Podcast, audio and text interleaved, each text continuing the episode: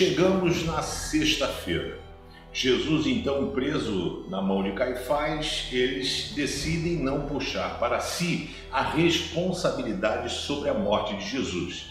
Então eles pegam e levam Jesus a Pilatos, que era o governador, o procurador, o procônsul, a pessoa responsável por aquela região da Judéia. Levam até Pilatos e aí começam a falar é, com Pilatos. Pilatos diz: Olha, gente, o papo é o seguinte: isso é um problema religioso de vocês. Não tem nada a ver com Roma. Roma tinha feito a Pax Romana, onde ela não se influenciava muito, não se metia muito em questões religiosas e outras coisas mais, só quando havia tumulto.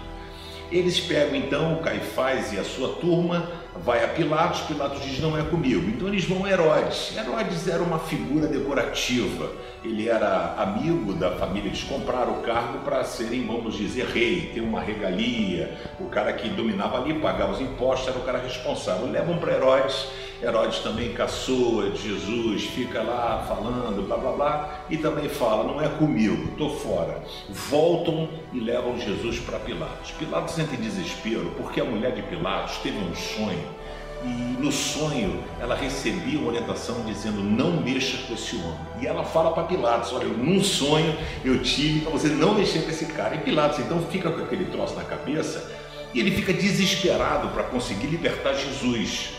Ele pega então, conversa com os caras, ele vai falar com Jesus, mas você não é o mestre? E Jesus não falava nada, quieto, ele disse assim: Tu o dizes, é você que está falando. Jesus então deixa ali, porque ele sabia que era uma missão que ele tinha que cumprir. Pilatos fica desesperado, tenta negociar com os líderes religiosos, aí ele tenta todos os artifícios possíveis imagináveis Pilatos fez para tentar livrar a barra de Jesus. Ele pega Jesus e faz assim: então vou mandar chicoteá-lo. Aí chicoteia Jesus 39 chibatadas de um, um chicote chamado flagellum. Ele tinha mais ou menos umas 40 pontas com lâminas, com pedaços de ossos pontiagudos que quem batia tinha que saber bater, porque se ele batesse no jeito, ele podia arrancar um órgão da pessoa ou matar. Então era para torturar mesmo. Jesus recebe as 39 chibatadas já fraco, porque já tinha sido pego na quinta-feira, né, à noite. Então nós já estamos aqui próximo aí a 11, meio-dia, aquele papo todo. Foi para casa de Pilatos, palácio, foi para Herodes, volta para Pilatos. Ele é açoitado e aí Pilatos então fala: "Bom, agora que o cara já apanhou, o pessoal vai soltar". E o pessoal não, não pode soltar. Era dia de Páscoa, então Pilatos teria a prerrogativa de soltar um prisioneiro. Pilatos pega o pior bandido que existia na ocasião. Pega o pior bandido, bota o cara. Vou trazer ele porque a galera não vai querer que esse cara volte para a rua. Traz o pior bandido, Barrabás, e traz Jesus Cristo. E aí ele fala: tá aqui, quem que vocês querem que solte, Barrabás ou Jesus? O povo grita: Barrabás, solte Barrabás. E aí a pergunta que Pilatos faz, que ecoa, é o que farei com Jesus, este Jesus chamado o Cristo? O que farei com ele, né? E o que você tem feito com Jesus? E aí o povo grita, crucifica. Ele então autoriza que seja crucificado. Jesus começa a fazer a via crucis ele foi carregando a cruz. Há algumas imagens né, que a iconoclastia influencia, influencia muito a teologia. Alguns acham que ele carregava a haste, a cruz inteira, e outros mostram que ele carregava somente a base, a parte de cima. Né? Não importa, ele foi carregando, ele já estava cansado, porque ele já veio apanhando no Getsemane, suando gota de sangue, etc. Caminha para cá, para lá, sem comida, sem bebida. Jesus vai carregando a cruz em direção ao Gólgota um monte chamado Caveira. Ficava fora do muro de Jerusalém porque ninguém podia ser enterrado dentro da cidade. Ele então pega, morto dentro da cidade, ele pega e vai carregando a cruz. Ele cai no meio do caminho, exausto. Um cidadão, um soldado romano manda que Antônio de Sirene, Sireneu, fala, ajude ele a carregar a cruz. O cara então ajuda Jesus a carregar a cruz. E chegando lá, eles prendem Jesus na cruz do Calvário na sexta-feira. Jesus fica preso na cruz, acontece alguns diálogos entre o ladrão de um lado, o ladrão do outro.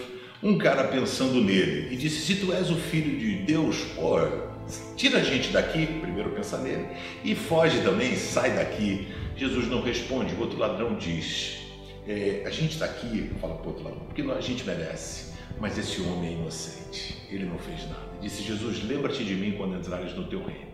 Jesus disse: Hoje mesmo estarás comigo no paraíso. A morte de Jesus acontece às três horas da tarde de sexta-feira. Jesus então entrega a sua vida nas mãos do Senhor, nas tuas mãos entrega o meu espírito, bradou, Jesus morre.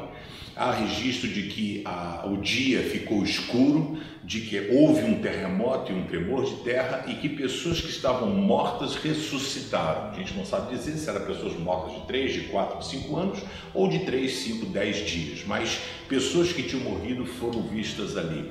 O véu do templo, santíssimo lugar que ninguém podia entrar, se rasga de cima para baixo. É Deus dizendo: agora vocês têm acesso a mim. Toda essa religiosidade agora cai de lado e vocês terão acesso a mim.